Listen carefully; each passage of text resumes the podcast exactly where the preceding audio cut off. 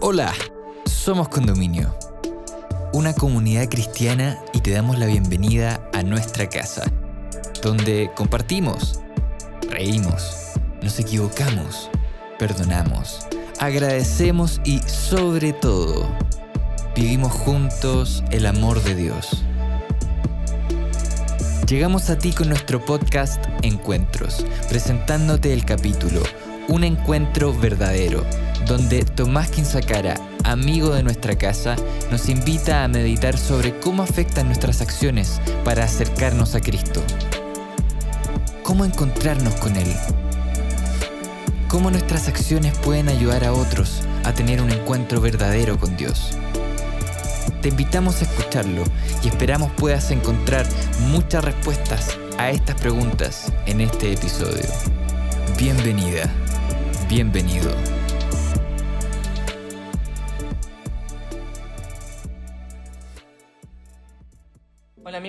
Espero que estén bien. Hoy yo, Tomás Quinzacara, vengo a compartir con ustedes de nuevo otro momento de la serie Encuentros, una serie en la que hemos estado viendo cómo Jesús se encontraba con ciertas personas y cómo esto cambiaba su vida. Hoy vengo a hablarles de un encuentro un poco diferente.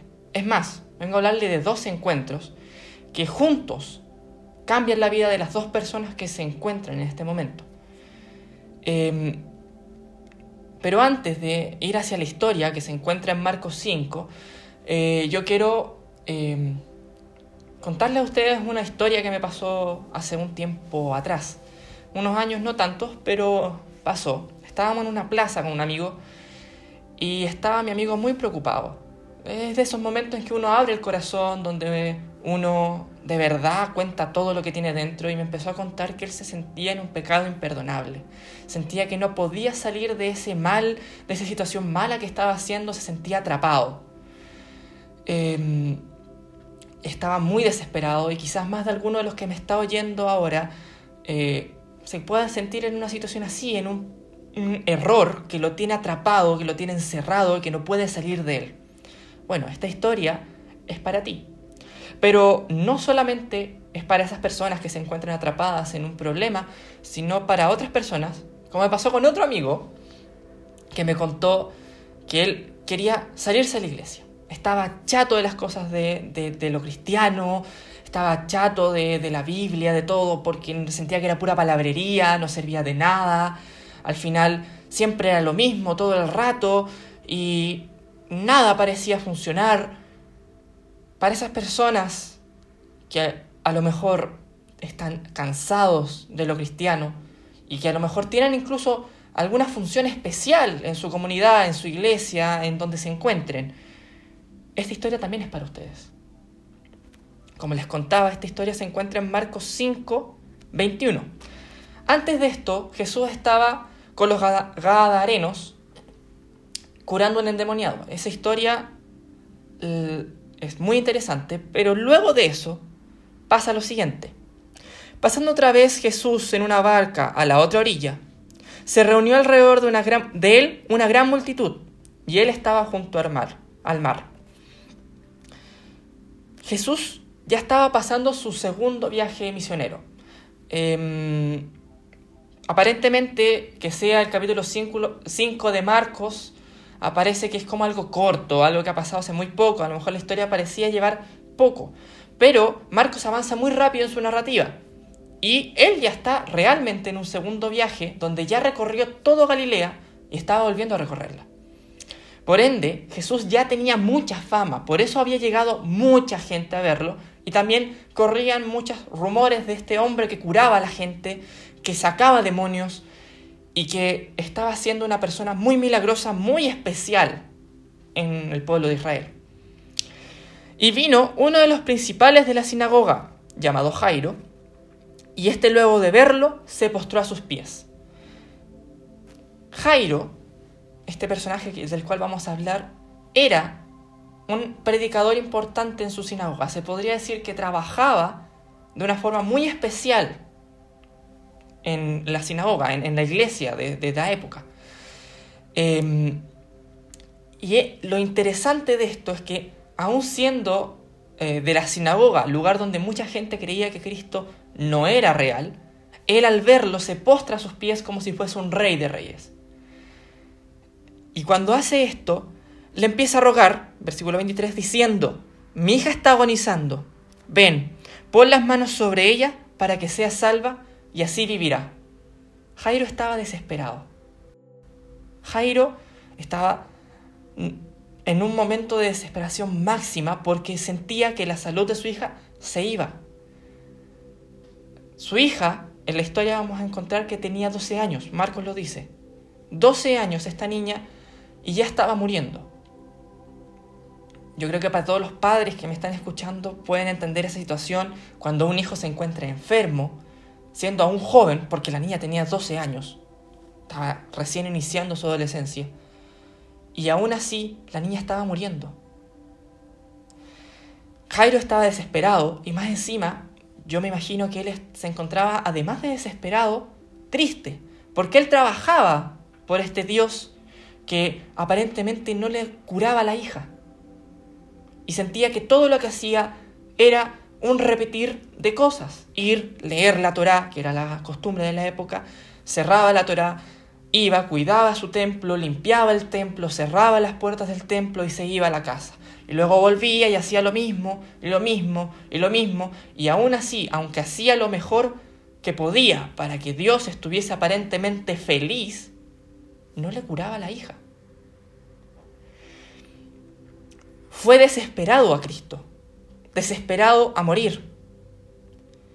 Y fue, en el versículo 24 dice que fue pues con él Jesús, y le seguía esta gran multitud, le apretaba. Una gran multitud que estaba ahí no porque Cristo fuese el Mesías, sino para probar si Cristo hacía algún milagro con ellos.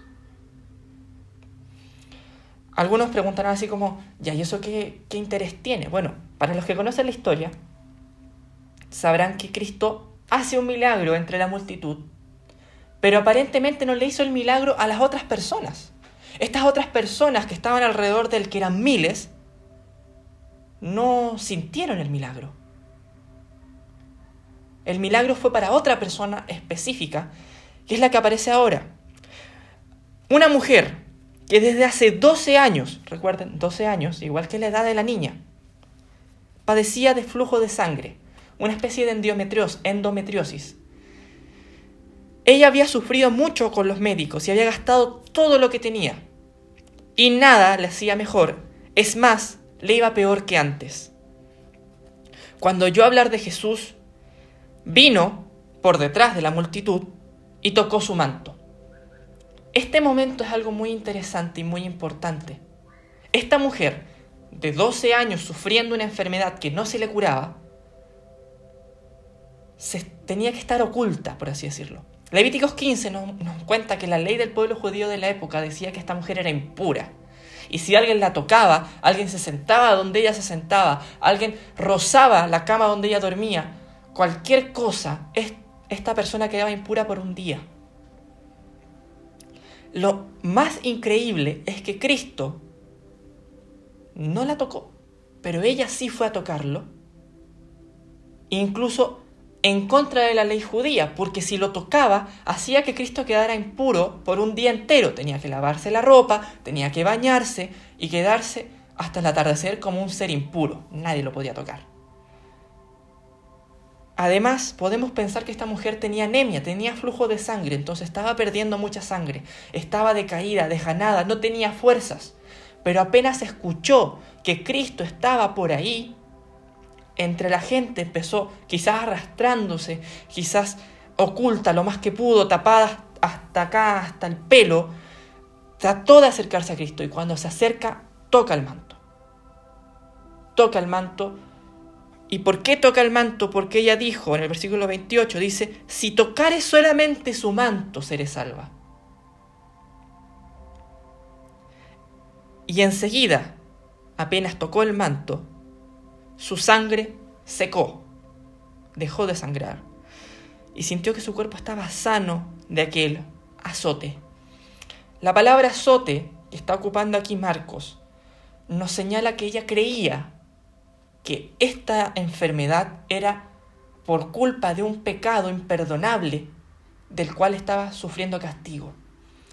En la época en la cual se encuentra Jesús, las enfermedades, la mayoría, se mm, asociaban directamente con un castigo divino. Castigo divino ante un pecado mío o de mis padres que no era perdonable y que aunque hiciese sacrificios en el altar, no me lo iban a perdonar.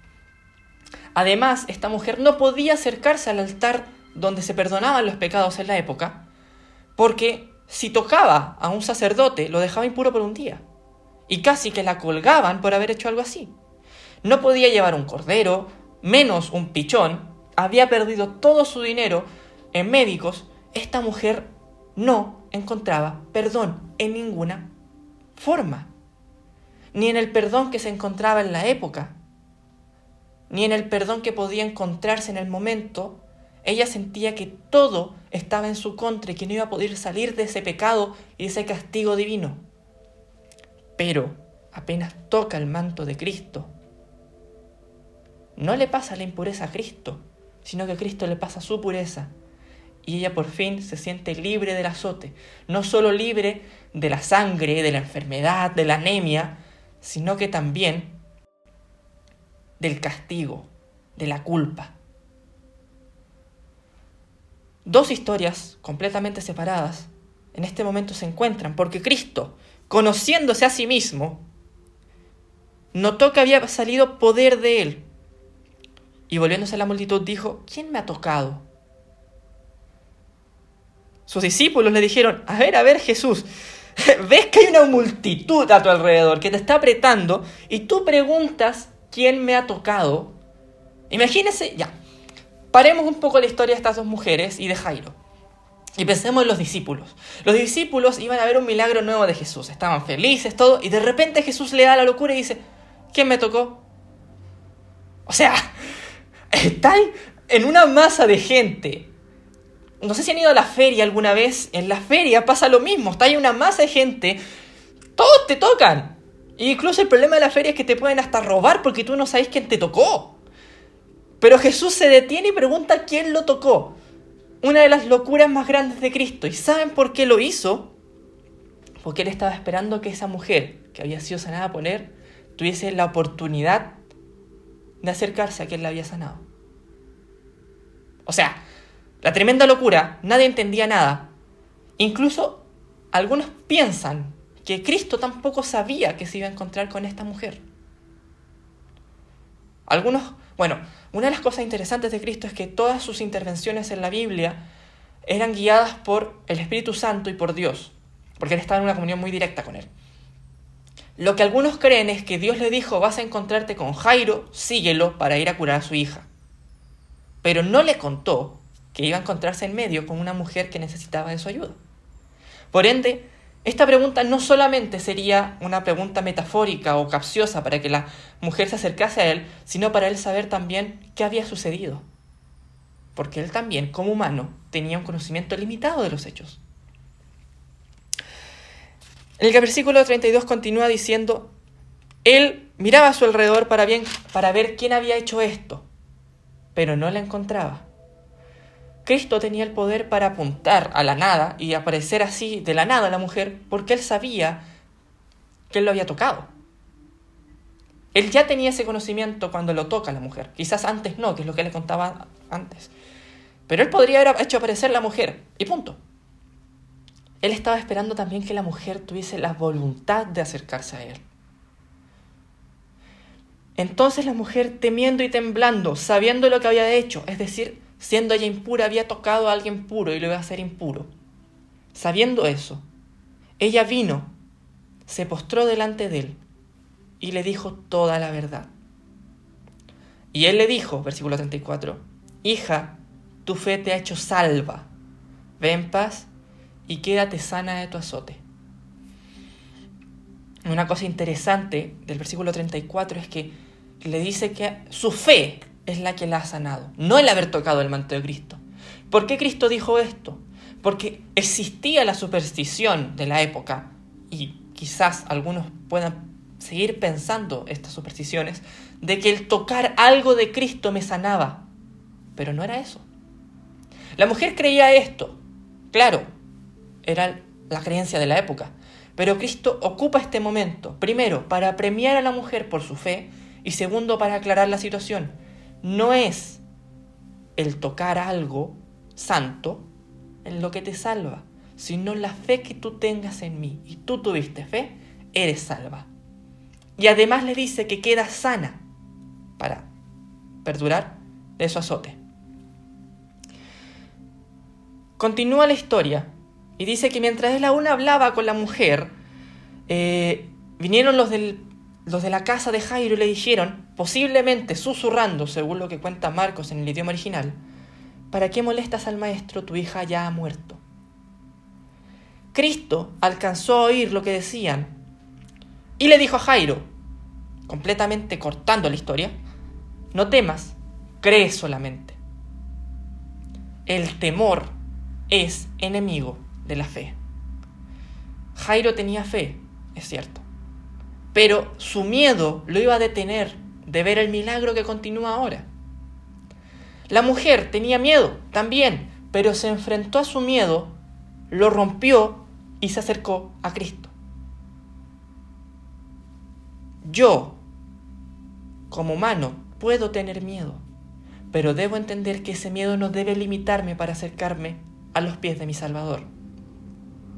Y así como no debe limitarme para acercarme a los pies de mi Salvador, ver a otras personas hacerlo puede cambiar la perspectiva completa.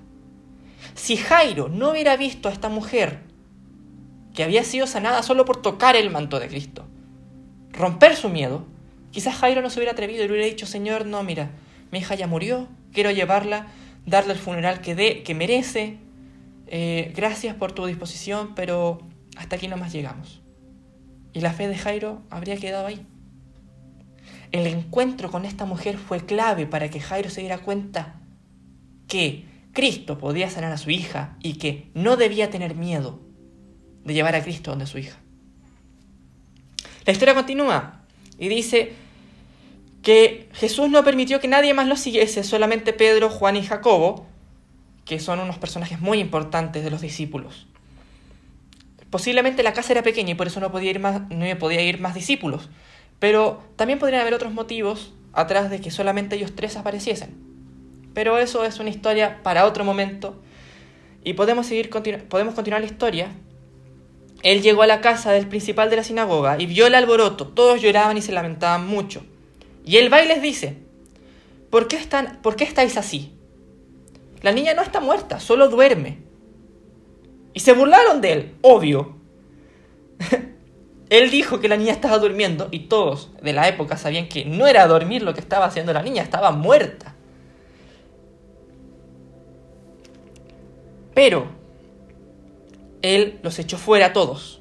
Tomó al padre, a la madre de la niña, que acaba de aparecer en la historia, y los que estaban con él, Pedro, Juan y Jacobo y entró donde la niña. Tomando la mano de la niña, le dijo, Talita Kumi, que significa niña, levántate.